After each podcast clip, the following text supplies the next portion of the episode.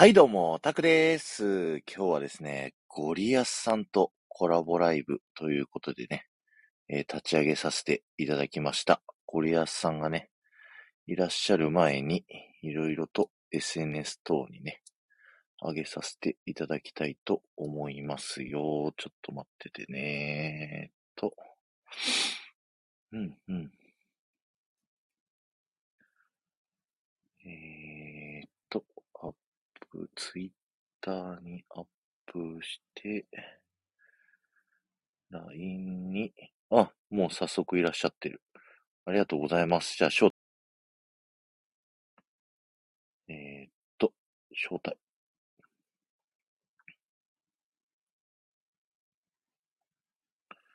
招待送りました。こんばんは。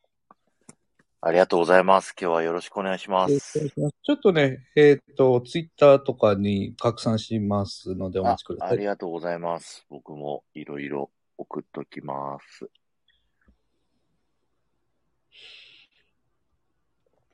よし。OK です。よし。ああ、皆さん来ていただいてありがとうございます。まさきさん、婚活さん、えー、ダイナーさんかな？のりかーさんも来ていただいてありがとうございます。えーっと。今日はね、人の心の動かし方ということでね、ゴリアスさんと初コラボ。あれ？ゴリアスさん落ちてる。もう一回招待送ります。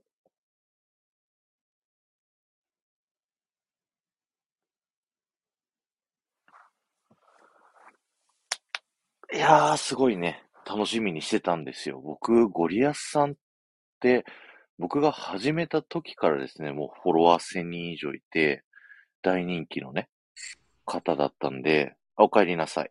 ごめんなさい、落ちちゃいました。すみません。大丈夫です、全然。じゃあ、早速、始めていきましょうか。はい、よろしくお願いいたします。皆さん。よろしくお願いしますます。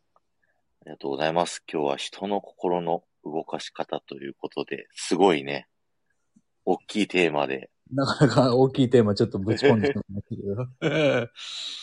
いや、でも本当に、ゴリアスさん、僕、あの、スタイフ始めた日とかでゴリアスさんのことを拝見させていただいて、そうだったんですね。はい。はい。で、もうかなり聞かさせてもらいました、最初に。恐れ入ります。いやー、本当にね。あ、あと、そうだ。ゴリアスさんのノートとか、初期の頃から買わせていただいたりとかあ。らららら。なんか、嬉しいですね。そうやって言っていただきますと。ありがとうございます。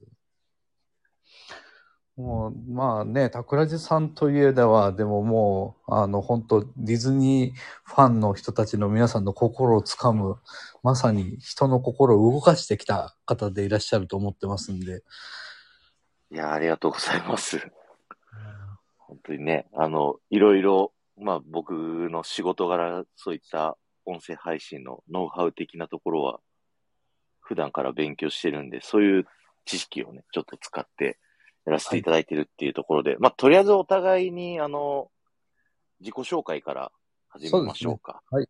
じゃあまずゴリアスさんから、はい、よろしくお願いします。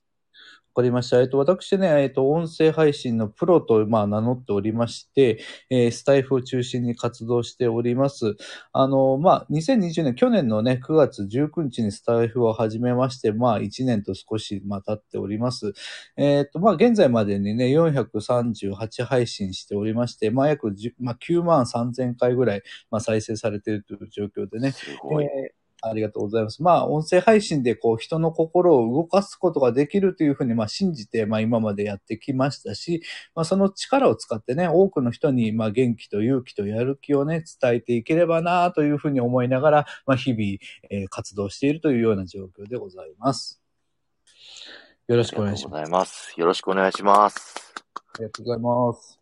えーじゃあ僕もですね、あの、はい自己紹介させていただくと、えー僕はですね、夢が叶う場所ガイドというラジオを、えーっとですね、2021年の2月の1日からやらせていただいてまして、メインは、ディズ、ディズニーのことがすごい好きなので、ディズニーランドの豆知識とかの配信をやらせていただいております。で、その他なんですけど、僕がね、あのあるラジオ局の営業の仕事をさせていただいているので、音声配信に関する話だったり、パーソナリティの人から実際聞いた、まあ、ラジオのテクニックの話だとか、そういった話もさせていただいておりまして、はいいろいろと配信活動させていただいて、今、639回、えー放送アップさせていただいております。ということで。600回ももう配信されてるんですよね。1年まだなってないのに。うん、素晴らしいですね。もういつの間にかこんなに回数いっちゃいました、本当に。いやその積み上げ力といいますかね、本当素晴らしいと思います。ありがとうございます。ということでね、じゃあ早速、人の心を動かすにはどういうことかっていうのを進めていきたいと思うんですけど、これ前半戦と後半戦でちょっと二部構成のお話しさせていただいてて、で、はい前半戦が、まあ、僕とかゴリアスさんが、えー考える心が動く仕組みみたいな。僕はディズニーだったり、ラジオだったり、音声配信に関わってきて感じた人の心を動かすにはっていうお話させていただいて、で、後半には実際にじゃあ、スタイフでどういうふうな発信をしていったら人の心が動かせるのかっていうのをそれぞれの、まあ、考えをお話しさせていただくっていうようなね、はい流れでご紹介させていただきたいと思います。よろしくお願いします。よろしくお願いします。じゃあまず僕から、はい。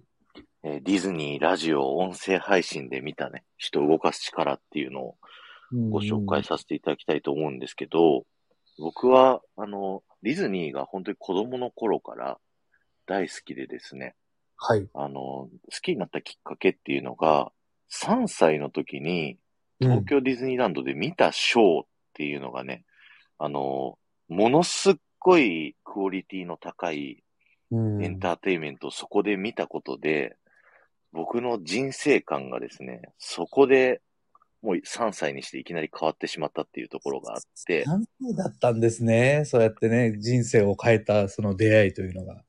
そうなんですよ。で、あの、シンデレラ城の前で、あの、It's Magical っていうショーだったんですけど、はい。東京ディズニーランドが10周年の時にやってたショーで、えっ、と、シンデレラ城の前でミッキーとドラゴンが対決するっていううんうんうんうん。ショーなんですよ。で、はい。そのシンデレラ城前にもう色とりどりのね、蝶々のダンサーさんが、ブワーってもうステージ中にいっぱいいて、その圧倒的なエンターテインメントで僕心を奪われたっていう経緯がうんあるんですけど、うんそれがね、あの、テレビとかで裏側を特集してる時がありまして、はい。もうそこに本当にディズニーの情熱っていうのを感じたんですよね。うん。なんかそのドラゴンがミッキーにやられるんですけど、はい。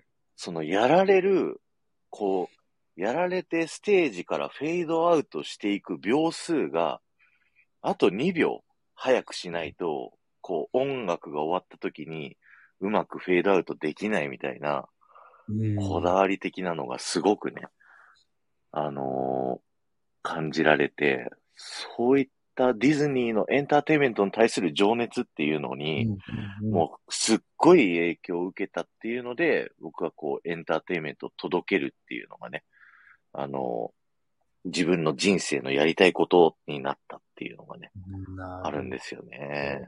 まあ、ディズニーって本当に、あの、や、その届ける人たちのその情熱といいますかね、まあ、あの、思いのこもったそのうん提供の仕方というか、そういうものが本当にこう我々の心を揺さぶるようなあの感じがしますね。そうですね。本当に圧倒的なエンターテインメントっていう、その、その当時のディズニーっていうのももうエンターテインメントの王様だったので、うんうんうんやっぱりね、もう、なくてはならない僕の人生のすごい一大ビッグコンテンツになってたんですよね。うーんもう、あの、あの、先ほどおっしゃってた、その裏側の、えーを特集したテレビ番組の YouTube を、あの、紹介していただいて、あの、拝見させていただきましたけど、はい、送りつけさせていただいて。いや、あれを共有させてもらったことで、本当になんかその、情その、そこにかける思いみたいなものが、あの、すめちゃめちゃダイレクトに伝わってきましたし、あの、もう、私心残ったのはもう、その、合言葉は、まあ、パーフェクトなんだという、うん言ってたことがものすごくこう胸に刺さって、あ、そこを目指して真剣に取り組んでるから、だから人の心は動くんだなっていうふうに、まあ思いましたね。うーん、そうですよね。パーフェクトですからね、本当に。ダンサーさんも夜中までね、あんな練習してて、後であの、この動画の概あ概要欄にリンクは貼らせていただこうかなと思いますんで、ぜひ皆さんこの配信終わった後にその動画を見てみてください。で、続いてラジオなんですけど、僕はラジオ局に、えっと、転職して入社して今7年目になってるんですけど、うんその中でやっぱラジオってすごい人が動くっていうのをね、うんあのうん、感じてるんですよ、仕事をしてて。なるほど、なるほど。ラジオって、あの、ラジオショッピングっていうのが、あの、番組内であるんですけど、はい、はい。あの、テレビショッピングとラジオショッピングって比べると、実はラジオショッピングの方が売れるっていうデータがありまして、えなんか不思議ですよね。その話を聞くとなんかこう意外な感じはしますけどね。そう、本来ね、映像も見れないのに、で、テレビの方がたくさん人が見てるのに、はい。ラジオの方が売れるんだってすごい驚くとこだと思うんですけど、ええもうめちゃ不思議です。はい。やっぱそのラジオのショッピングっていうのは、その実際担当してるパーソナリティが商品を紹介するんですよね。うん、うん、うん、うん。なので、普段からもうリスナーさんはそのパーソナリティの声を聞いて、パーソナリティのことを信頼してるので、うんこの人がいいよっていう商品は買うっていうのがあるんですよ。やっぱ人なんですね、そこはね。そうなんです。人がやっぱり大きくて、うんだからあ、の、年末年始の時期だと、あの、カニとおせちああ、売れ、がめちゃくちゃ売れるっていうのなで、るほど、なるほど。もういろんな、あの、通販会社さんが、うちも金出してほしい、金出してほしいって言ってるんで、はい。で、一番組に一個しかカニって出せないんで、その一日の放送で。あ、そういうルールがあるんですね。はいだから、カニカレンダーっていうのがあって、今日はジャパネットさんがカニ売っていいよって、今日はハピネスクラブさんがカニ売っていいよみたいな、そういう、そんな日によって変えなきゃいけないんですね。そうなんですよ。なるほもラジオ局の廊下でみんなカニ茹でてるんですけど、担当の人が。もうめちゃくちゃいい匂いするんですよ、その時期になると。ど。毎日カニが茹でられてるんですね。そうです、そうです。でもすごく売れるっていう話なんですよね。うん、うん、うん、うん。で、それはさっき言ったようにパーソナリティ自身がおすすめしてるからっていうので、うん商。品をね、あの、見えないけど、想像でパーソナリティがいいって言ったら、やっぱいい商品なんだろうなっていうのと、はい。あと返品率も少ないんですよね。ええそれも不思議ですよね。うん。だテレビとかだと、やっぱこんな綺麗になりましたって見せちゃうんで、なるほど、なるほど。そんな綺麗に撮れないとかっていうのも あったりとかして。見てるだけに、あの、はい同じじゃないっていうふうに思っちゃうわけですね。そうですね。あれ、うんああいうのはやっぱ撮れやすいように、綺麗に見えるように演出してますからね。そっか、そっか。まあ、それは当然そうですよね。うん、うん。はい。っていうのもあり、ラジオのショッピングが売れたりだとか、あとはうん、その、ラジオのスポンサーになってもらってる、あるはい外壁塗装、あの、家の壁を塗って防水工事とかをするスポンサーさんとかでも、ほうほうほ外壁塗装って一回150万ぐらいするようなね、大う。きいめっちゃしますね。大きい話ですね。はい。金額のやつなんですけど、でもラジオに出てて、で、信頼してるパーソナリティの人と一緒に、あの、出演してるから、もう信用するから、もう、あの、その会社だけでもうやりますよ、みたいな。あまあ、他と比べないでもそこにしちゃうぐらいの話なんですね。そうです、そうです。相見積もりも取らずにやります、みたいな言ってくださるリスナーさんもいたりだとか、まあ、その代わりそのスポンサーさんも番組でやってるからには、下手な商売できないとか、うんうんうんうん。あ、の、ぼったくるようなこともしないし、真面目に、ちゃんと値段相応の仕事をさせていただきますっていうね。そうまあ、そその信頼関係もまあ重要ですよね。そうですね。信頼のもとにやらせていただくっていうところがあったりとかもするんですけど、うんうんうん。そういうことがあって、そのラジオってやっぱり、音、あの、人が動くなっていうのを感じるんですよ。あ、で、なんでそれが動くかっていうのを、はい僕ある、その、うちで喋ってるパーソナリティで北野誠さんっていうはいはい。あの人がいるんですけど、ゆ有名な方ですね。はい。はい、昔関西のラジオでもあの、サイキックですね青年団っていう、はい、ラジオやってたりした方なんですけど、その人が関西出身で、僕、愛知県に住んでるんで、愛知県のラジオなんですけど、あの、縁もゆかりもない土地でラジオを始めた時に、そんだけファンを作った理由っていうのが、うん。あの、毎週飲み会イベントを開いて、はい。リスナーさん一人一人と飲み会をしたんですよ。ええなんと、なんか意外なは感じですね、それも。ええそう。で、毎週40人が上限で、はいはいはいリ。スナーさん一人一人と、その北野誠さんが会話をして、で、そこで出会った面白いリスナーさんの話を、次の日のオープニングで喋るんですよ。すげえ、なるほど。で有名なパーソナリティとかであっても、やっぱりはい。そういう一人一人との出会い。いとか対話っていうのを大切にするからこそ、そうやって名古屋に縁もゆかりもない人なんですけど、そんだけのすごい動く人を、こう、なんて言うんでしょう。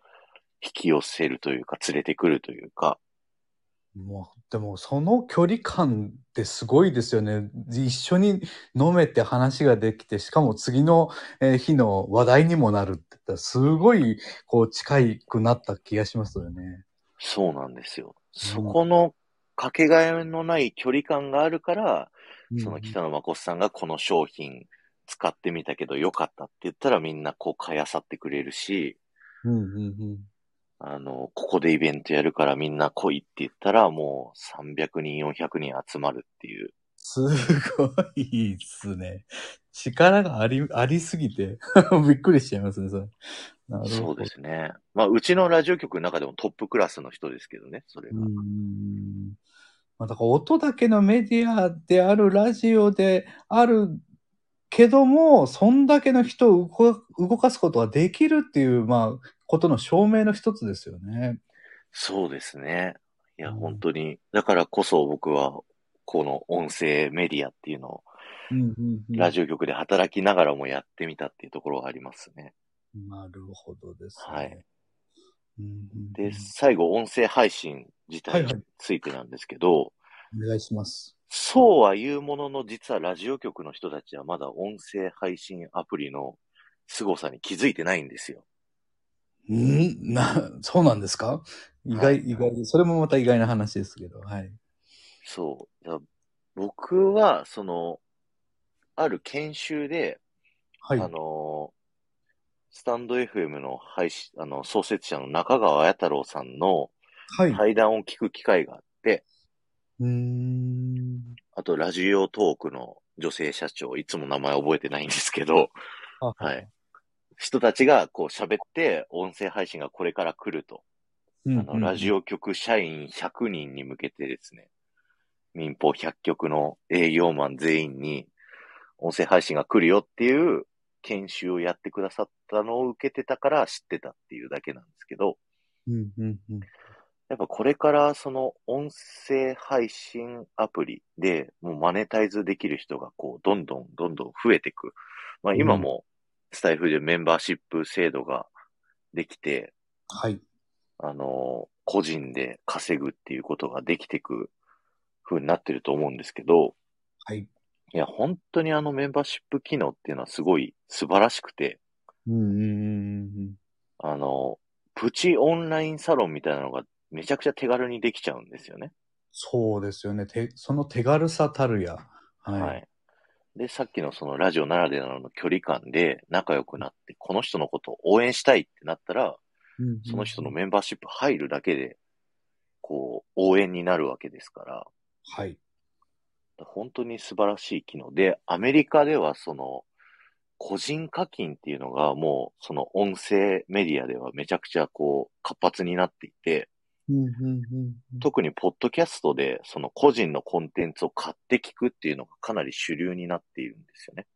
もうそういうことがこう当たり前というか、そういう下地がもうあるんですね。そうです。で、うん日本がその5年遅れでアメリカの後を追ってるっていうふうに、まあその音声業界の偉い広告代理店の人たちが言ってるんですけど、はい。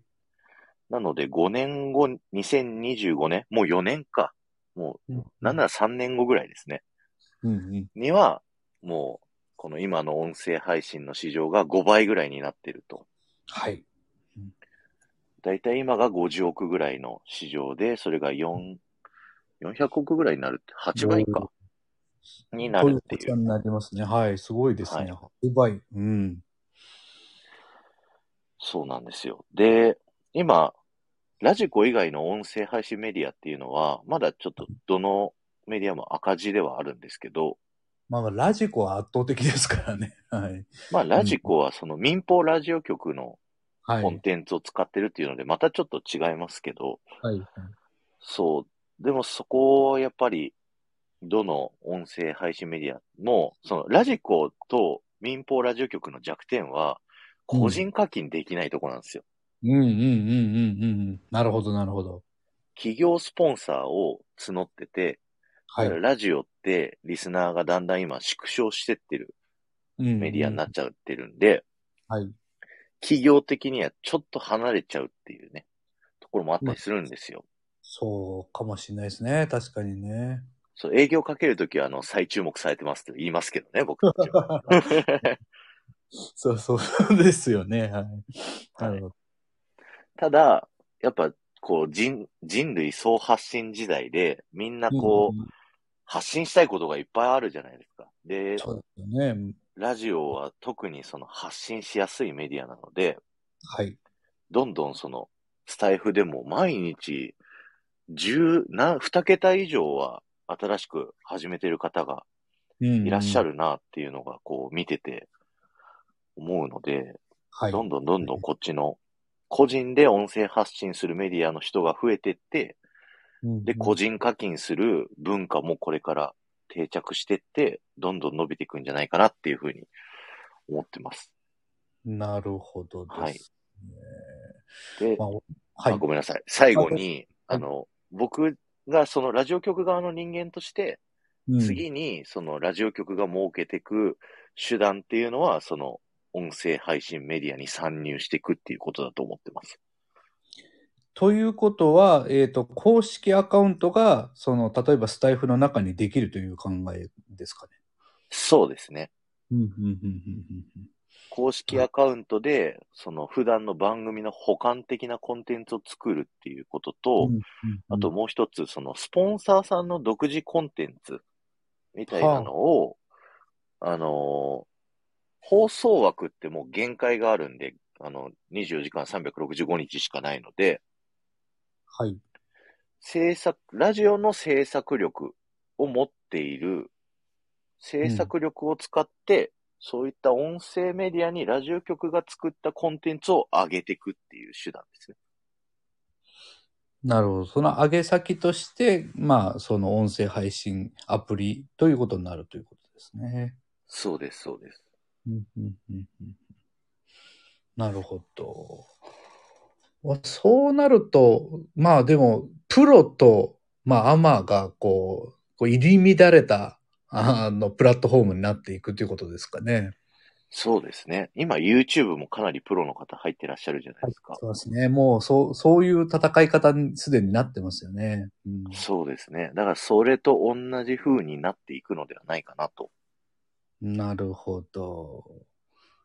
まあ、ということは、今のうちにやっぱり、こう、ちゃんとや、したことをやって、まあ、ポジションを取って、えある程度のファンを掴んでおくってことは結構大事かもしれませんね。そうですね。うんすごく大事だと思います。なるほど。ゴリアスさんが考える心の動かし方ってありますか、まあ、はい、ありがとうございます。えっ、と、まず人の心を動かすってどういうことかってことを、まあ、ちょっと考えたいと思うんですけど、うんうん。あのまあ、私は思うには人の心を変えて、まあ、行動を変えることだと思ってるんですね。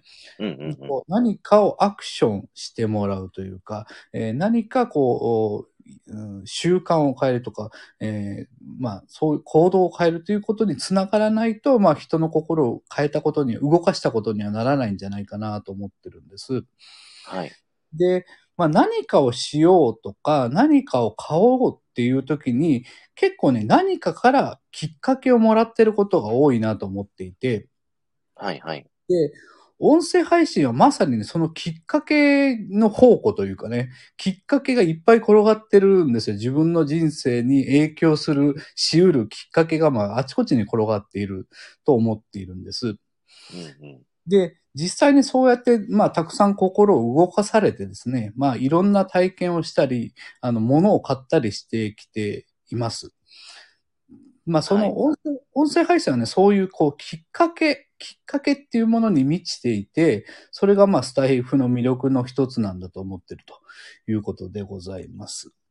で、ぐ具体的に言えばですね、えっ、と、この間は、あの、スピリチュアルアーティストのミキさんという方のね、えーアートを、あの、実際に購入させていただいたりですね。うんうんうんあと、、まあ、タロティスト、エルさんのね、タロットリーディングを実際に受けたり、あとは、Kindle とかね、えー LINE スタンプもたくさん買いましたし、えーはい。誰かが、まあ、紹介されたコンビニスイーツを、まあ、実際に食べてみたり、うん。うんえーもっと言えばリアルで様々な配信者の方ともお会いしましたし、えー配信配信者さんのお店に行ったりもしたということですよね。だから、まもっと最近で言えば、ソラさんというね、配信者さんからコメント、もらったコメントをきっかけに、えっ、と、オートミールっていうね、あの食品でダイエットに挑戦し始めたり、うんうんうん。えー、桜井さんのコメントからね、いただいたコメントから YouTube を拝見させていただいて、まあ、オートファジーというね、ダイエット法にも挑戦したりというね、えーそうやってこう、お誰かに影響を受けて、あの、自分の行動が変わるってことがもう結構頻繁にあるのがスタイフだなと思ってて、そうやってこう、みんなに私は心を動動かされてるんだろうなということを、まあよく思うわけなんですね。うんうんうんで、逆にじゃあ僕がみんなにどういうこう、あの、働きかけをしていきたいかっていうまあ話になるんですけど、まあ、きっかけのことをですね、縁、縁って言いますね。あの、縁にしと書いて、縁。で、この縁を広げていくというか、縁がつながっていくのがスタイフの魅力だというふうに思っていて、うんまあ、縁っていうのはきっかけには過ぎないんですけど、まあ、縁によって行動が変わったり、習慣が変わったり、もっと言えば、まあ、人生が変わったりすると。うんなので、この縁っていうものをこうしっかり結んでいくっていうのが、あの、まあ、音声配信者としての、えーまあ、戦い方だろうなと思います。で、だから、例えば全く配信しません。全く誰のとこにもコメント書きません。いいねつけませんっていうのは、これ縁が結びようがないので、えー誰にも影響することができないんですけど、まあ、縁を結ぶためにも、こう、配信をしていく、コメントをつけていく、いいねをつけていくっていうことが、まあ、誰かにきっかけを与える、まあ、あの、ことになるんじゃないかなと思うんですよ。はいはいはい。で、あと、縁には、まあ、いい縁と悪い縁がありますので、あの、自分と出会ったことを、例えば私の配信を、と出会ったことを、いい縁にしてもらうってことが大事だというふうに考えています。で、私という縁に触れたことをきっかけに自分がやりたいのは元気と勇気とやる気を伝えたいということをまずっと言ってますので、えーまあいろんな人との縁を結ぶ、自分からね、能動的に縁を作っていって、えー元気と勇気とやる気を伝えたいという、まあ、ことでございます。で、まあ、だから、どうやって、じゃあ、具体的にね、その、えーリスナーにいい縁を結んでいくのかっていうところはですね、えーノウハウ的な話になるので、えー後半戦でお話できたらいいかなと。いっていうのはどうでしょうか？はい。ありがとうございます。いや、すごい素晴らしい考え方ですよね。で僕もやっぱりスタイフで、あの、いろんな方の Kindle 買わせていただきましたし、はい。あの、バンドさんでライブやられてる方の配信ライブのチケット買って見に行ったりだとか、やってますいろいろ、やっぱり。そうやってやっぱり影響を受け、受けやすいんですよね。そあの、多分、スタイフって、そうやって縁を与えたり、受けたりするのにすごく適している場所なんじゃないかなというふうにも思うんですよね。そうだ、ラジオってその、まあ、後半のところにちょっと引っかかってきちゃいますけど、あの、ここ、あの、ハートが伝わりやすいというか、うんうんうん。その人そのものを配信してるじゃないですか、音声ってやっぱり。まさにそうですよね。うん。だからこそすごく、あの、心に刺さるというか、うんうんもう動く方が、心が動く方が多いってまさにその通りだと思いますね。そうですね。だから、すごくその心に影響を与えるためにも、やっぱりもう自分からやっぱりこう、縁を作っていくってことを、まあ私はまあお勧めしたいかなというふうに思っています。まあそのすることで、まあ人の心を動かせるっていうふうに思ってますので、えーまあ人の心を動か動かすためにじっとしてちゃダメかなというふうに思うというところですね。はい。そうですね。ありがとうございます。じゃあ、後半戦に行く前にちょっとコメントをはい。いくつか拾わせてコメント ちょっとごめんなさいね。あの放置していっぱいコメントくれてました。すいませんでした。ありがとうございます。えっと、フック船長から質問で、ラジオ局が作るコンテンツイコールプロは、作り込み以外にどういう違いが出てくるんだろううんっていうお話だったんですけど、僕が考えるラジオ局の作るコンテンツと、まあ、この一般のスタイフのコンテンツの違いで言うと、まずスタジオが違うんですよ。うんうんうん撮るね。ラジオ局のスタジオって、もう防音完全設備なので、あはい。の、扉があの、なんて言うんだろうな、音楽室の扉み、音楽室の扉もそんなないか、あの、うんえっ、と、もうすごい分厚い扉で、うんうんガチャンって閉めるタイプのね、扉なんで、ラジオのスタジオって入った瞬間にもう無音になるんですよ。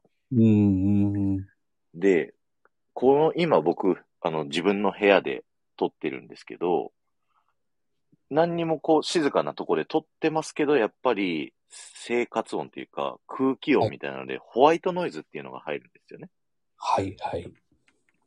で、それはもうしょうがないんですけど、まあそういった細かな違いだったり、あと制作スタッフ自体がディレクションしてくれるっていうので、うんうんうん。あの、その喋りの組み立て方だとか、うんうん。もう本当に細かいとこなんですけど、やっぱそのプロの、あの、音声、音声の届け方っていうので、ちょっとした違いなんですけど、やっぱその心に刺さりやすさっていうのがうん。変わってくるなっていうところを思いますね。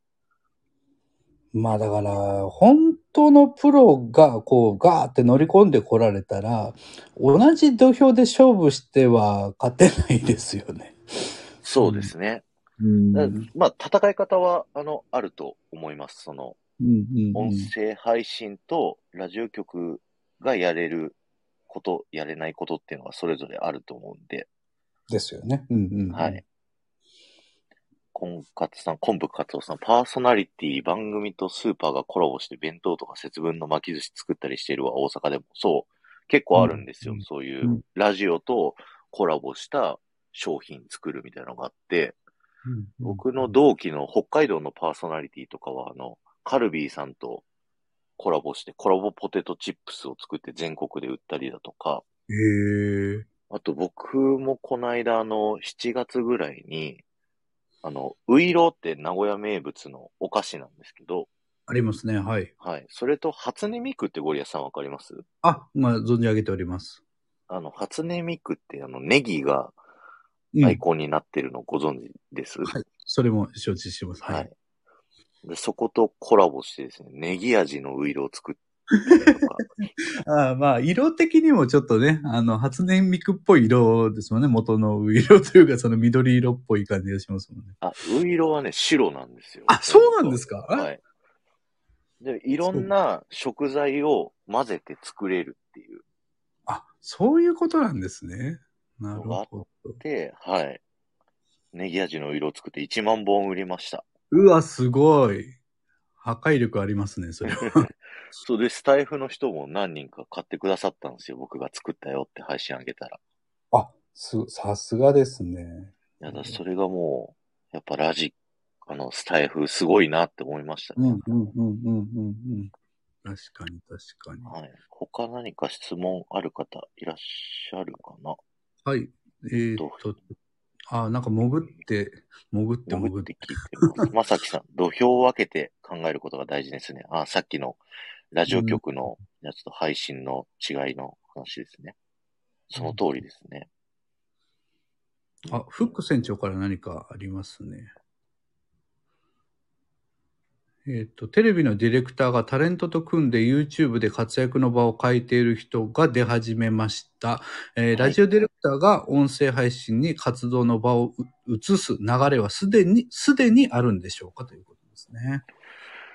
今の時点でも、実はですね、スタイフにラジオ局がコンテンツをアップしていることがいくつかありまして、うん、うん、うん。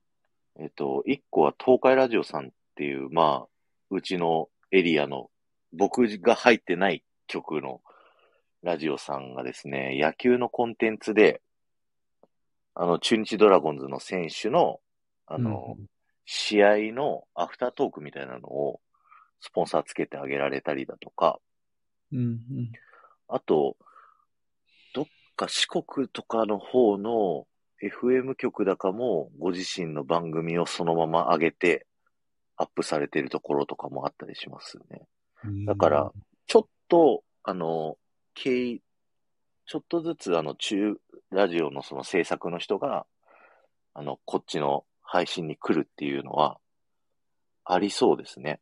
うーんということはもうすでにもうちょっと流れはできつつありそうということですね。そうですね。なるほど、なるほど。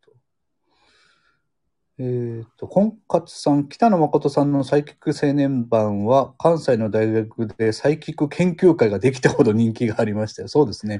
めちゃめちゃ人気ありますね。はい。そう、すごい人気だったらしくって、僕はその時そのラジオあの、聞いてなかったんですけど、なんか5000円の、あのうん、有観客イベントで、2000人とか埋めるような、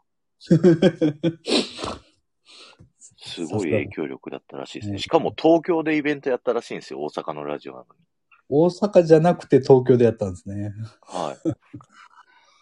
じゃあ僕、今日、あの、佐久間信之さんっていう、元テレビ東京の制作、ゴッドタンとか作ってる方で、うんうん、今テレビ東京辞められて、あの、フリーで制作やられてる方が YouTube やってるんですけど、はいはい。その人も、あの、東北に住んでるのに、海沿いだったからサイキックが聞けて、サイキッカーだったって。なるほど。なるほど。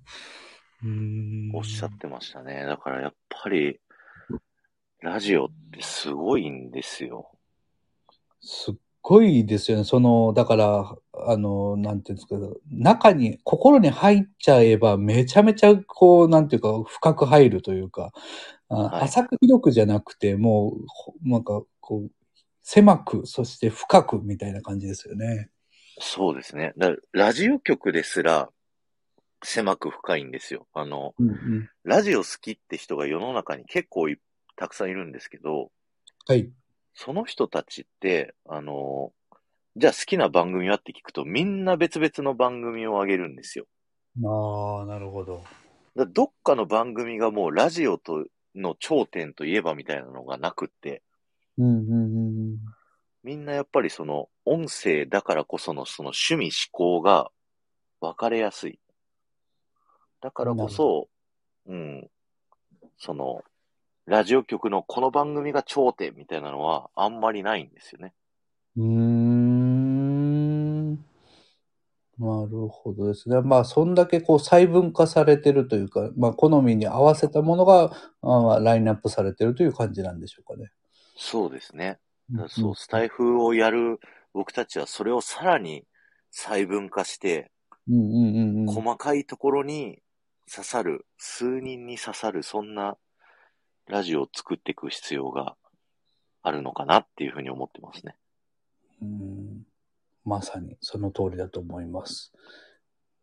はい。はい。一人に刺さるっていうのがね、一番大事かなというふうに私も考えています。はい。そうですね。ありがとうございます。ありがとうございますと、ありがとうございます。じゃあ、そろそろ後半の方に行こうかなと思います。後半はですね、はい。じゃあ実際スタイフで人の心をどう動かすのかというね、ノウハウのお話、ですね。はい。はいさせていただきたいと思います。えっ、と、僕からでじゃあ紹介させていただきたいなと思います。ポイントが、僕はですね、3つあると思っていて、うんうんうん。3つ先にお話しさせていただくと、1個目がまず熱量。熱量。はい。はい。で、2つ目が感情。感情。はい。で、3つ目がストーリうんうんうん。ストーリー。はい。ー。はい。なんですね。うんうん、で、なんかクオリティっていう方も多分いらっしゃると思うんですけど、あの、はいゴリアスさんとかもよく、あの、Kindle とかではクオリティってああいうもう口酸っぱく言ってます、おっしゃってますもんね。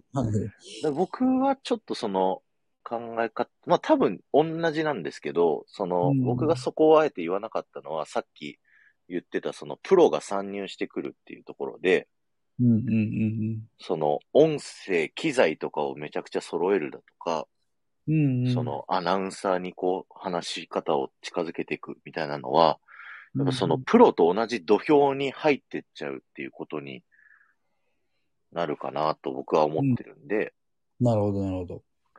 だからその、ラジオ局が逆にできないことを探して、自分なりの配信をやっていくっていうのを考えていくことがいいんじゃないかなっていうふうに思いました。で、はい一つ一つ解説していくと、熱量っていうのが、やっぱさ、音声配信っていうのは、そのさっきまでずっと話してるように、人の熱量がすごく伝わりやすいうん。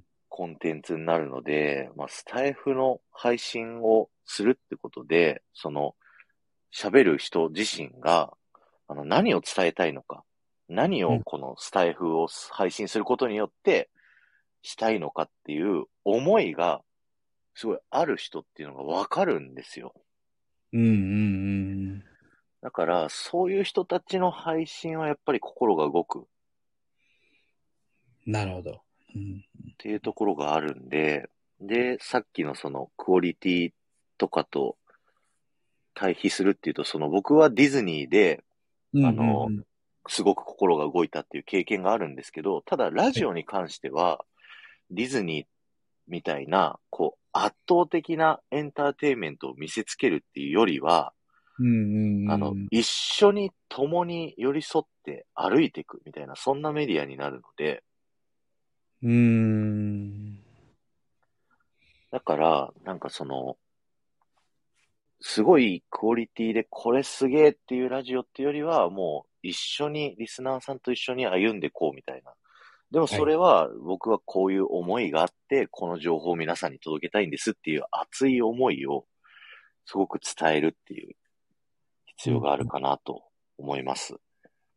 で、二つ目の感情なんですけど、これも、やっぱり感情が、あの、熱量と一緒で伝わりやすいっていうコンテンツなんで、本当に嬉しい時は嬉しいっって喜びますし、悲しい時は悲しいって、あの、そのありのままの気持ちをちゃんと喋る必要があるなと。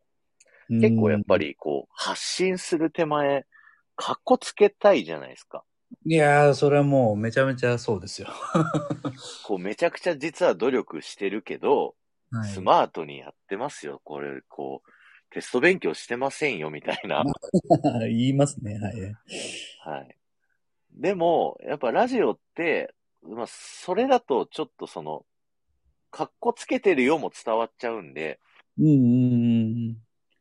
やっぱ本当にこう信頼をされるには、もうありのままの自分で自分の人間性を出して、で、それに合うっていう人がこうついてきてくれるかどうかっていうところがすごく大事だなっていうのが思ってます。はい。なるほど。うんうんうんで、三つ目のストーリーなんですけど、はい。まあ、あの、よくある漫画とか見てると、やっぱ、ワンピースのルフィってその、海賊王になるって言って、まあ、はいい、ろんな敵、こう戦って、やられては勝ち、やられては勝ちってやっていくじゃないですか。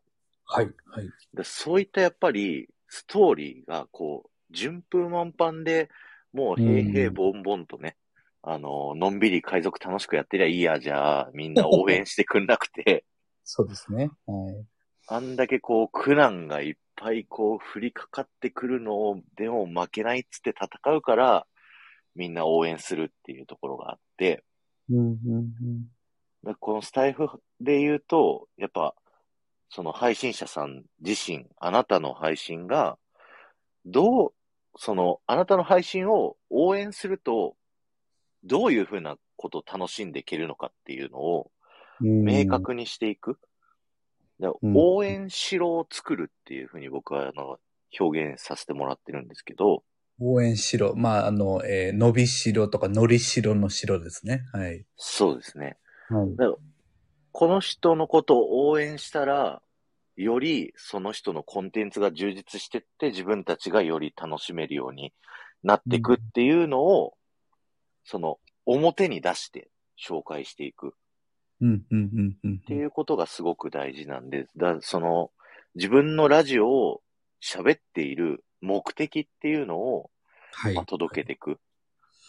うん、うん、うん、うんうん。僕の場合はですけど、その子供の時にさっき言ったディズニーに触れて、はい、人にそのエンタメを届けるっていう仕事をこうやりたいって思うようになって、うん、で自分がディズニーでこう人生が変わっちゃったように、うん、うん。僕が作ったエンターテインメントで皆さんの人生を変えてしまうみたいな、そんなエンターテインメントを作りたいっていうのが僕の夢なんですよね。でそれを今のラジオ局だったり、あるいはそれもっとそれを超えるようないろんなエンターテインメントを作る過程っていうのを僕はこのラジオで、スタイフの夢が叶う場所ガイドで皆さんに届けたくって、だメンバーシップ配信だと、そのリアルタイムでまさに今作っているエンタメの話を僕はするんですけど、はい。それをこう皆さんと一緒に共有して、一緒にこう作り上げていく、悪巧みしていくみたいな。悪巧みですね。はい なるほど、なるほど。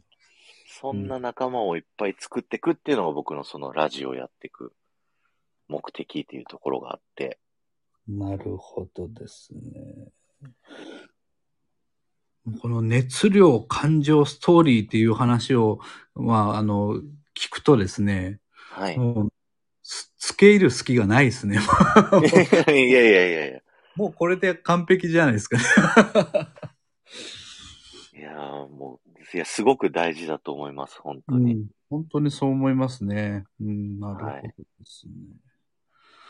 はい、それじゃあ、えっと、私の話もちょっとさせていただきますね。えっと、まあ、あの、今でもお話しいただいたこと、熱量感情ストーリー、まさにその通りだと思ってて、まあ、今の話聞いて、えー特に僕が一番大事だと思ってるのはストーリーなんですね。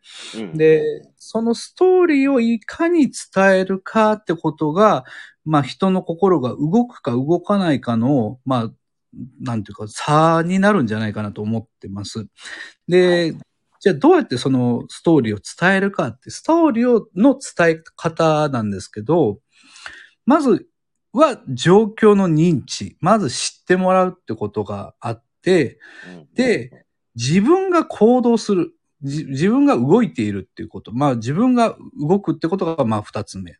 で、それによって変化するっていうところまでを、えー見せるっていうのが多分ストーリーだと思うんですね。まあ、今の状況があって、行動して変化して、えー変わる。えー前の状況から新しい状況に変わる。その真ん中に行動があるっていう、この三つがすごく、まあそのストーリーを伝える上でめちゃめちゃ大事だというふうに考えています。うんうんで、えーまあ、だから状況を知ってもらって、行動を起こして、その結果として変化が起こると。ドラゴンボールの悟空がですね、まあ、ワンピースの次にドラゴンボールの話するんですけど、えーまあ、とりあえずど、ね、悟空、孫悟空っていうの人物が何者かを知ってもらうところから始まって、なんで優しくて気性の穏やかな悟空が本気で怒るのかっていう、まあ、その行動があって、で、まあ、スーパーサイヤ人に変化するという、ここに、まあ、心が、こう、なんていうか、こう、痺れるわけじゃないですか。悟空の心がガーンって動くから、それに伴ってこっちの心が動くっていう、まあ、そういうことだと思うんですけど、まあ、これはあの、最も重要なポイントは、まあ、何かっていうと、ズバリ感情移入なんですね。感情移入がないと、これストーリーにパワーがないんです。あのストーリーを作ったとしても、そこに、えっ、と、お客さんというかリスナーが、えー感情移入してくれないと、えーと、その効果が適面には出てこないというふうに思うんですけど、この感情移入にも、こう、レシピがあって、まあ、それが認知行動変化だと思ってるんです。うんうんこの状、こんな状況に陥ったら自分もこうするとか、まあ、またはこうしたいと思ってもらえるような、えー状況と行動がないと、あの、まあ、そこに感情移入が起こらないので変化しても、ま、ああそうですかで終わってしまうわけなんですけど、えーまあ、実際に行動するっていうところを応援してもらえるというようになるために、その状況と行動があると。いうことが、まあ大事かなと思います。要するに、ストーリーが人人を引きつけて、そのストーリーを引きつけるため、ストーリーで人を引きつけるためには、行動がないとダメだと。自分の心を動かして、自分が行動するから、人の心も動いて、人の、人も行動してくれるというふうに、まあ考えるわけでございます。まあ、なのでね、まあ、ポイントというか、まあ、あの、やらない人はダメなんですよね。そのいや、何もやらないで、口先だけで言ってるとか、まあ、偉人の話だけしてるだけじゃ多分ダメで、自分はこんな、あの、今状況なんだけど、じゃあこの偉人の話を通して実際にこうやって行動しました。行動してるんですって話を聞いたら、え、それって私もあの共感するわってなって、実際にその行動した後に、こう変わりましたまで言ったらもう応援したくなるじゃないですか。まあ、というところはすごく、まあ、大事かなと思ってるので、まあ、自分、自分の考える、私の考える人の心の動かし方は、まず自分が心を動かす、行動するっていうことが、まあ、超重要というふうに思っております。まあ、あの、まあ、もう熱量、感情、ストーリーに行くの、の、まあ、ちょっと保管って感じですかね。ありがとうございます。すごはいい、その通りだなと思います。さゴリアスさんの話の中であった共感もすごい大事ですよね。うんうんうん、そうなんですよね。共感がないとやっぱ感情移入しないと思うんで、共うん感うんできるような、例えばやっぱり、その、やっぱ主人公が、あの、正義に反することをしずっとしてて、えーやっぱりその人にはやっぱ感情移入しにくいんですよね。あの、やっぱりあの、同じようにな、この、うん、良心を持っていて、同じような正義感を持っているからこそ、あ、こんな風に苦しんでる。だから、こうやって頑張ってほしいっていう、まあ、感情移入が起こりやすいんじゃないかなと思いますね。だから、私なんかはもう、最初本当にスタイフ始めた時はもう、とにかく、あの、目立ちたい、有名になりたいっていうのを最優先に持ってきて、そのことをみんなに、えーお伝えしながら、えー、あと何日で、えーえー、フォロワー1000人達成しますっていい、こう、毎、毎回のように配信のたびに言って、で、実際に22日間でフォロワー1000人達成しました。次1万回再生突破しますって言って、27日間で1万回再生突破したわけなんですけど、それはやっぱりね、あの、みんなに応援してもらえるように、えー、まあ、表現したし、えー、実際に行動したし、えー、結果を出したから、あの、まあ、認めてもらえた部分もあるというふうに思っています。いや、すごいですよね、本当に。ゴリアスさんの影響力とパワーがやっぱり。まあ、まあでもね、最初からそこを狙ってたんで、もうどう、なんていうかもう、あの、スタイフを始める以上は、あの、影響力取りたい。まあ、ポジションを取りたい。えー、9月組、あまたいる9月組の中で、抜きんでた認知を取りたいっていうふうに、まあ、まあ、それを狙ってたんで、もうあとはひたすらそこに向かって実行する。しかもそれをみんなに応援してもらえるようにするっていうのが自分の戦い方でしたね。うんうん、僕はそのゴリアスさんのやり方を見て、真似させてもらいました、完全に。ありがとうございます。僕は1000人するの2ヶ月半ぐらいかかっちゃいましたけどね。なんだか、うんいや、まあ、それが、あの、いいと思います。普通だと思います、うん、いやいや、あの、そんな何日間でやったから偉いわけじゃなくてですね。あの、まあ私はそういう目立ち方を選んだというだけのことですので、うん、はい。それが正しいわけでも何でもないと思ってます。はい。そうで、なんか今日、そのノウハウのちょっと細かなテクニック的なところで言うと、あの、さっきのゴリアスさんの共感とかの話で言うと、はいうんうんあの、僕もゴリアスさんも、あの、スタイフのそのノウハウ的な話するときに、はい。最初にこの悩みがあるっていう、なんていうんですか、その、ね、自分たち、皆さんが持ってそうな悩み、うん、こういう悩みがあって、そう、僕もそう思ってるんですよ、みたいなとこから、で、うんうん、そういう時はこういうことした方がいいよっていう話の組み立て方をやってるかなっていうのがあって。うん、間違いないですね。してますね。はい。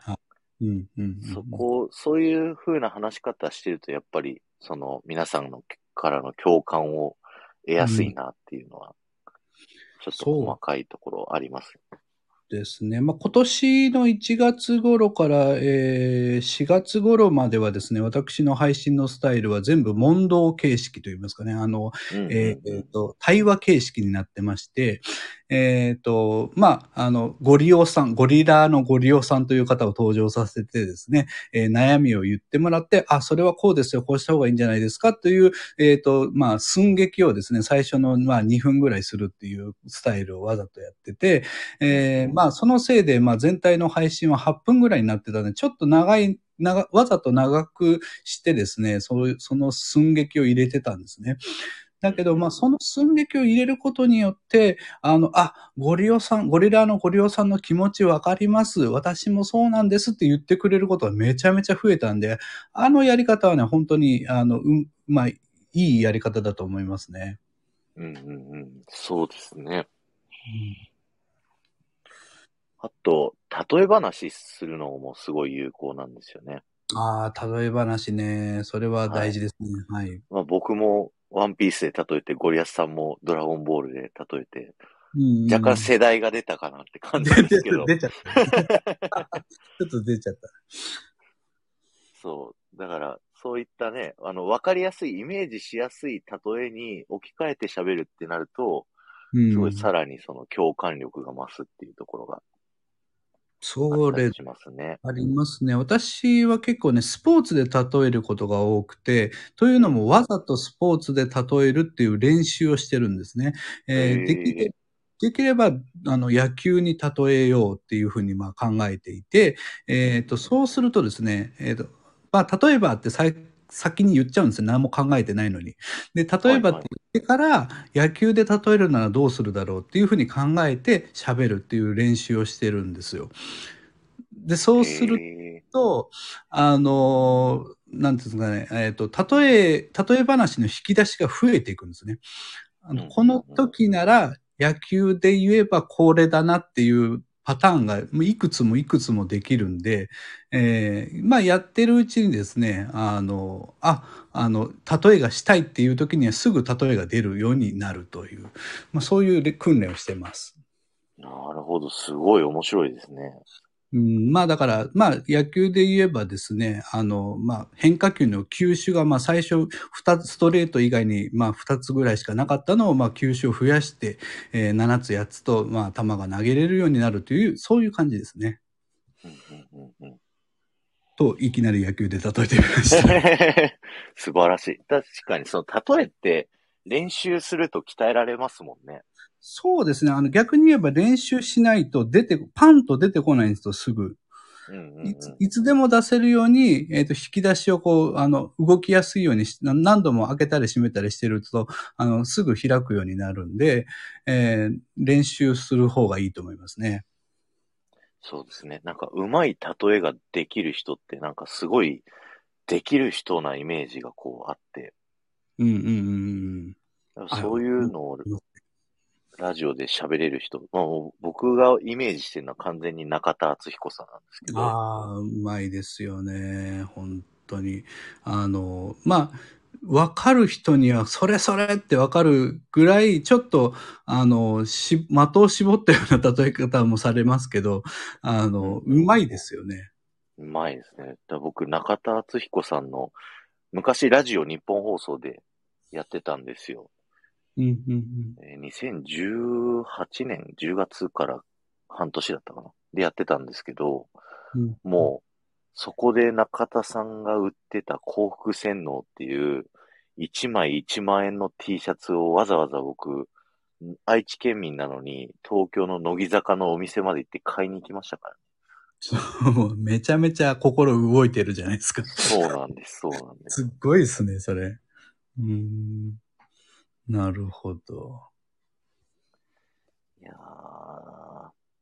ありがとうございます。いや、ありがとうございます。はい。まあ、もう、と言ってる間に1時間はあっという間に経っちゃいました、そうですね。あっという間でした。ありがとうございます。本当初コラボで、ね、この間、ね、メンバーシップで10分ぐらい喋らせてもらいましたけど、はい。はい。ちゃんと喋るのは初めてなのに。ありがとうございます。本当なんかね、楽しい1時間であっという間でした、本当に。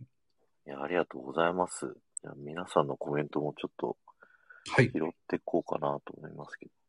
婚活さん、北野誠さんのサイキック青年団は関西大学で、あ、これさっき読んだ、すいません。東海立場さんですね。えー、フック船長、ラジオイコールマスと思ってましたが、そうではないってところに魅力があるのか。そう、マスっていうのって、あの、すごい広く届けるメディアって言って、テレビ、ラジオ、新聞、雑誌がマス媒体っていうふうに呼ばれてるんですけど、はい。ラジオはその中でも比較的特殊ですね。あの、昔はその広く届きますよっていう売り方をしてたんですけど、うんうん、営業側としても。今はもうピンポイントに届きますよっていうのと、個別のカスタマイズでそういう凝った企画ができますよっていうので、営業としては戦ってます。うーん。なるほど、なるほど。うーんと。すごい、ここ、今コメント書いてくださってる方、ラジオリスナーさんの方多いですね。多いですね。ラジオが、まあね、さすが桜地さんのことを追いかけてきてくださったんでしょうか。いやいやいや、もう、ゴリアスさんのリスナーさんが多いなと。ヒーローインタビュー。うーん。なるほど、なるほど。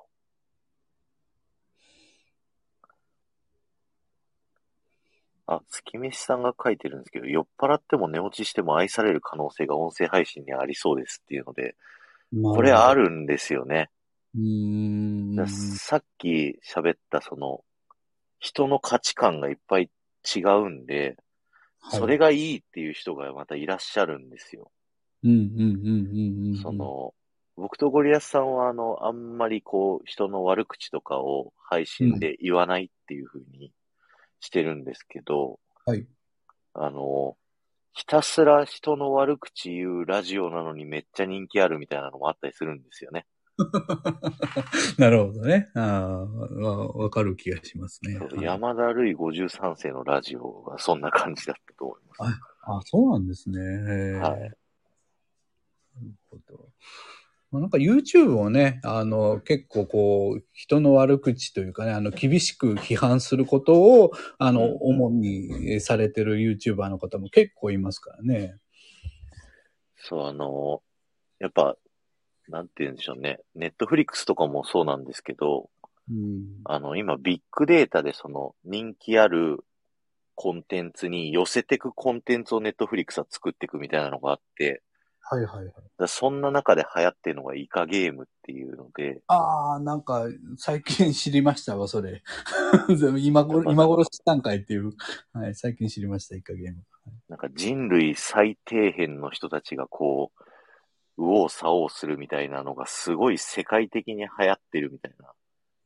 なんかね、なんかその、えっ、と、コンテンツを見たいがゆえに、えー1億人とかいう人がなんかネットフリックスに入会したとかいう話を聞きましたね。うんうんうんうん。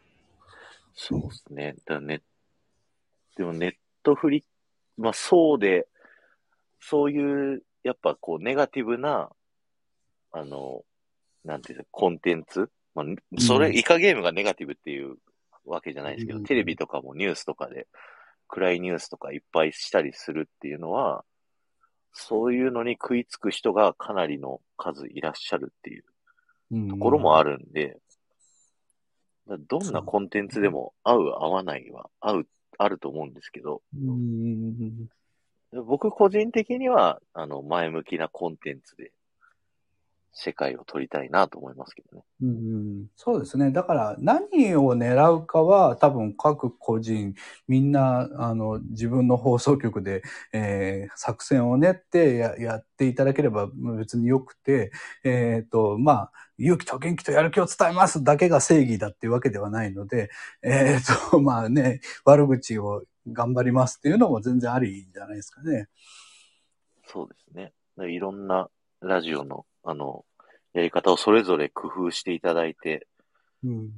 で、これから来る、あの、プロの人たちが来るのの前にね、こう自分が有名になっておくっていうのがね、この音声配信メディアで戦う術だと思いますんで、そうですね。うん。ひろみさんが皆さんより長く、皆さんより長く生きてるから引き出しはたくさんあるけど、アウトプットがすぐに出ませんって書いてありますけど、それはもう、あの、繰り返しというか、慣れだと思います、僕は。そうですね。うん。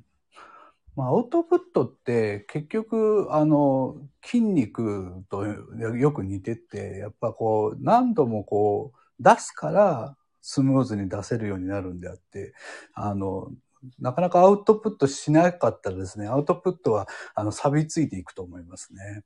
うんうんうんうんうん。そうですね。だからあの、最初は苦手でも、あの、だんだん発信し続けると慣れていくというか、うん。僕もなんならあの、営業の前はシステムエンジニアだったんで、はい。めちゃくちゃコミュ障だったんですよ。ええ意外ですね。コミュ障の営業さんって。喋るのへったくそだったんで、ええ？もう繰り返し繰り返し営業してたら、こんな風になるっていうね、あの、慣れですよ、全部。もう結局慣れですね。まあ、鍛えないと、まあ、弱るし、鍛えれば多分上手くなると思います。うんうん、そうですね。ぜひ、その、ラジオの番組を皆さん持ってるんで、うんうんアウトプットする場を皆さんも、も、自由に発信できるって、今すごい素晴らしい、あの、環境にいると思うんで、うん。僕、あの、その、なんだろうな、社会、えっ、と、経営者の勉強会みたいなの行ってるんですけど、はい。それ、みんなの前で、こう、アウトプットする場なんですよ。うーん、なるほど。社長さんがいっぱいいて、で、自分がこういう、あの、仕事だったり、こう、いろんな活動をしてって、こういう風に変化になりましたっていう、さっきのストーリーの話うんうんうん、を、もう社長さんが50人ぐらいいる前で、こう喋るみたいな。うんうんうんで昔はやっぱそれはお金を払って参加しに行かないと得れない場だったのが、確かに。うん。今はもうこう、ただでスマホアプリで誰でも発信できるっていううん。時代になってるんで、すすごく有利だと思います、本当うに。ん。だってね、たくさん聞けるし、たくさん配信できるし、もう、その、聞くってことと、あの、喋るってことに関してはもう本当に、えー自由ですからね。そうですね。だいっぱいこう、スタイフを回るだけで先生がいっぱいいて、そうです。うん。この人の喋り面白いなと思ったらその人の真似をしてみるだけでもうどんどん成長してきますからね。その通りですね。まあ、だから好きも嫌いももう全部含めて、全部先生ですから、教材ですからね。あの、そうですね。うんはい、その教材からやっぱり得れるものを全部得ていけるチャンスが、まあ実はいくらでもあるっていう、ね、ことですよね。いや、もう本当に楽しいですね、スタイフ。本当もう、あの、マミーさんもおっしゃってますけど、先生だらけです。もうね、えー、桜地先生もいますし、はい、本当に、あの、学びをえーいただいております。ゴリアス師匠にこうついてってますから、僕は。あありがとうございます。それよかったら、あの、それぞれの宣伝も兼ねて、はい。メンバーシップの感想とか言い合いません？ああ、そうですね。あの、ぜひ、それはやりましょう。今、この場で。はい。僕、あの、ゴリアスさんのメンバーシップ入らせていただいてて、ゴリアスさんも僕のメンバーシップ、あの、はい入っていただいてるので、お互いがお互いの放送を聞いてるんですけど、うん、ゴリアスさんのメンバーシップはね、やっぱその、本音でぶっちゃける、そのスタイフ攻略のところと、うん。あとその、普段の配信じゃちょっと出さないプライベート感みたいなの出すじゃないですか。はい、そうですね。やってますね。それこそその、さっき言ってたダイエットの話とかも、はい。ここメンバーシップなんだって僕すごい思いましたもん。ですよね。その、見せないところ見れてる感じですよね。はいはい。で普段見れないプライベートの、見れない、聞けない、ごうんあの、プライベートのゴリアスさん来て、こう、なんか、あ、可愛いな、みたいな、あの、僕、年下の僕から言うのもあれなんですけど、ありがとうございます。っていうのを感じ合えたりだとか、あとはその、やっぱりスタイフ攻略の話、すごいいろいろゴリアスさんも、あの、勉強になる話、すごいしてくださってる、あの、普段の配信でも。ですけど、やっぱりこう、それ、そのメンバーシップ内で言ってるスタイフ攻略の話は、やっぱちょっと表に出したら、いろいろと燃え上がりそうなぐらいの。うん、まあまあ、生々しいやつやね、あの、言ってますからね。はい。そうですね。だからこそすごい、あの、勉強になるんで、ぜひね、あの皆さん入って、まあ、い結構、今結構入られてますよね。十何人入られてる。17人ですね。はあい。すごいですね。現役で17人が、あの、います。はい。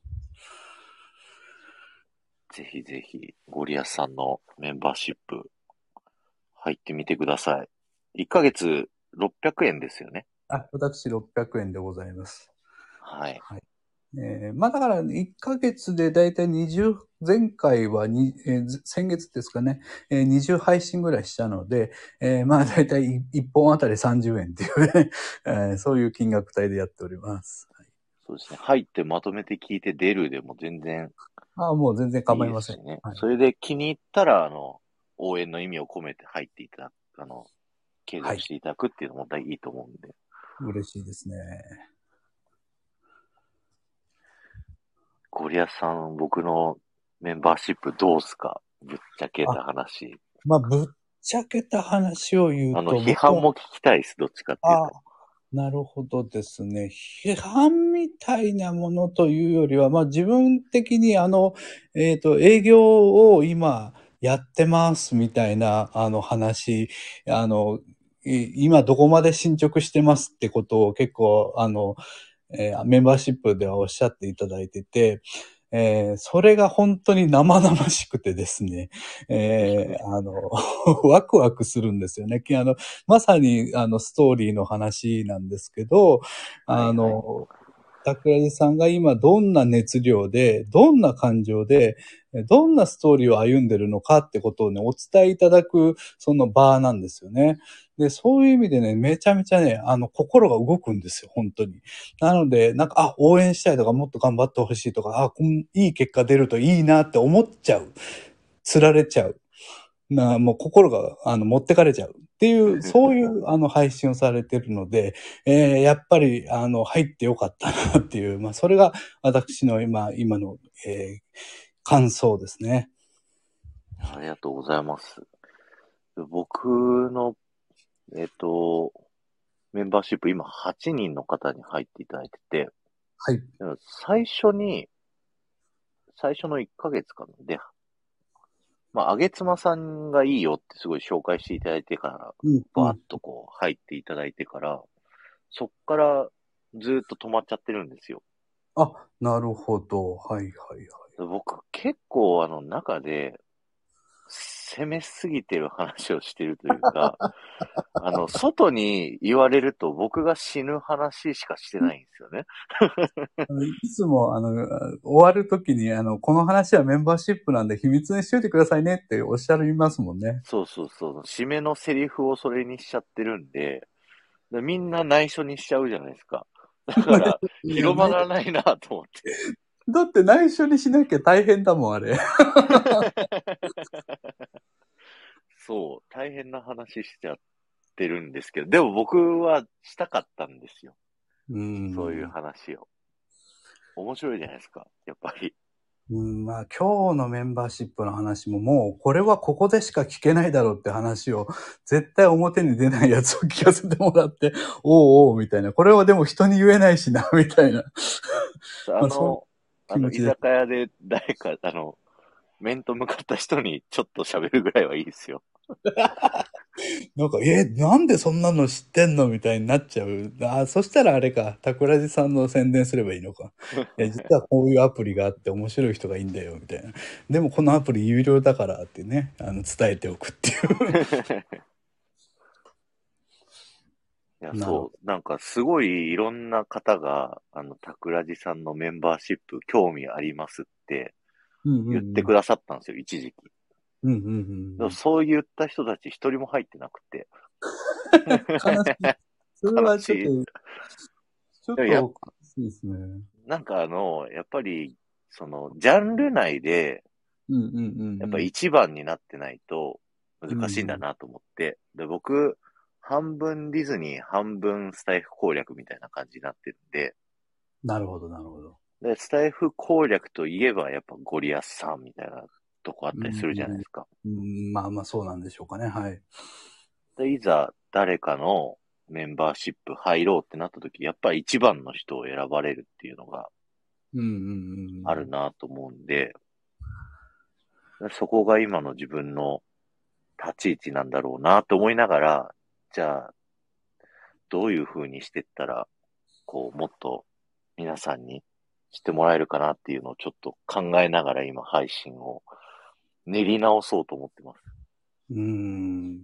まあでも、僕、それ以上に大事だと思ってんのは、あの、やっぱり続けてくれる人が、あの、いるってことがすごく大事かなと思ってて、あの、やっぱ私の配信聞いて、まあ、あの、いろんな、まあ、あの、実験をやりながら今、配信、あの、えーメンバーシップやってますけど、でもなんか、あ、なんかつまんないわ、で、とか、あのいや、味見だけだったからって言って、やめてもいいですよとは言ってるものの、えっ、と、まあ、やめられてないってことにすごく感謝していて、あの、あ、こっちの方向で合ってんだなっていうことを確かめながら、あの、やらせていただいてます。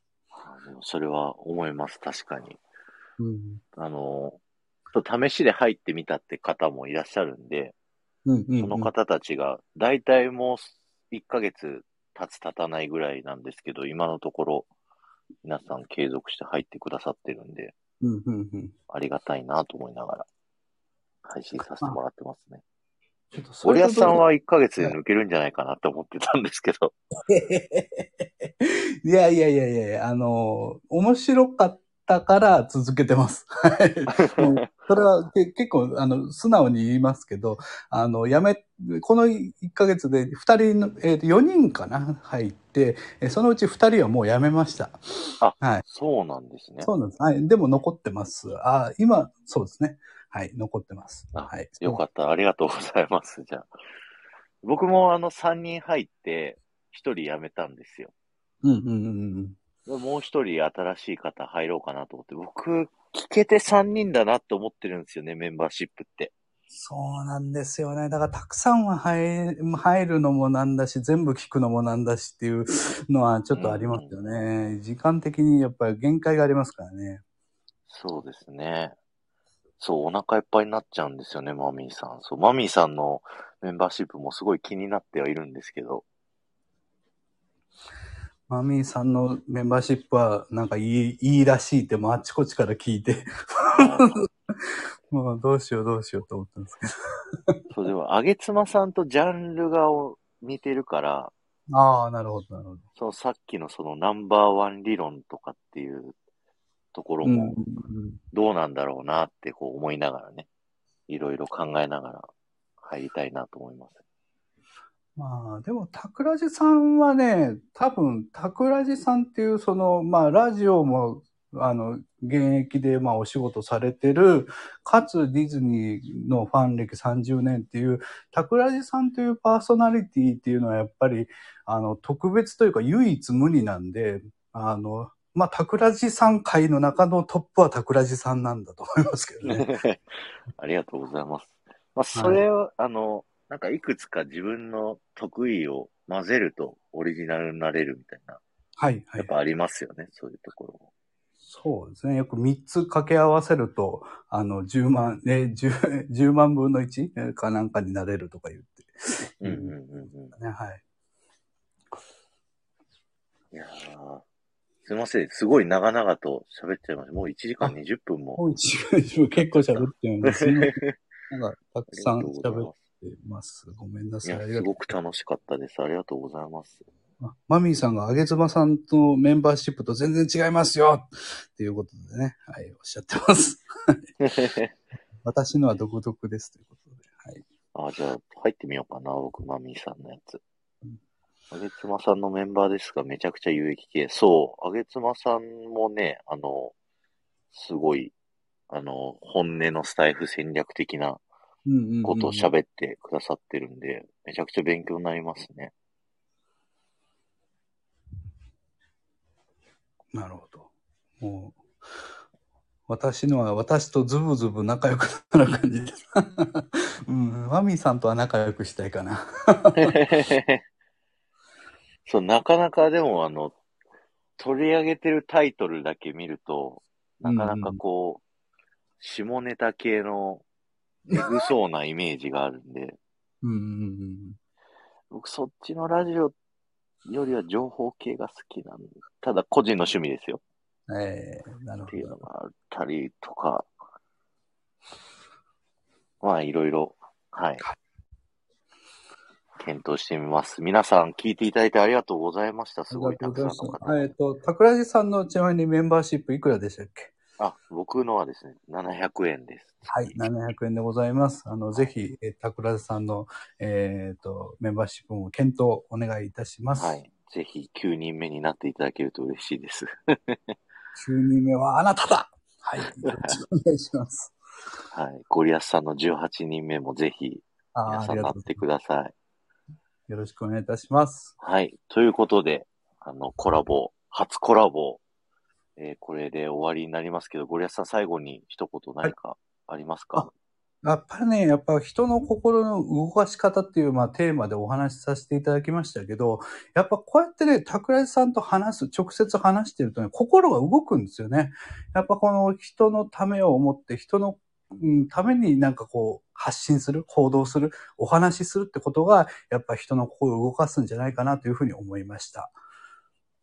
ありがとうございます。ありがとうございます。いや、僕もその、すごい、ゴリアスさん、勉強させてもらってた人だったんで、まさかコラボできるとは思ってもなかったんで、本当に嬉しかったです。ありがとうございましたあ。りがとうございます。感謝してます。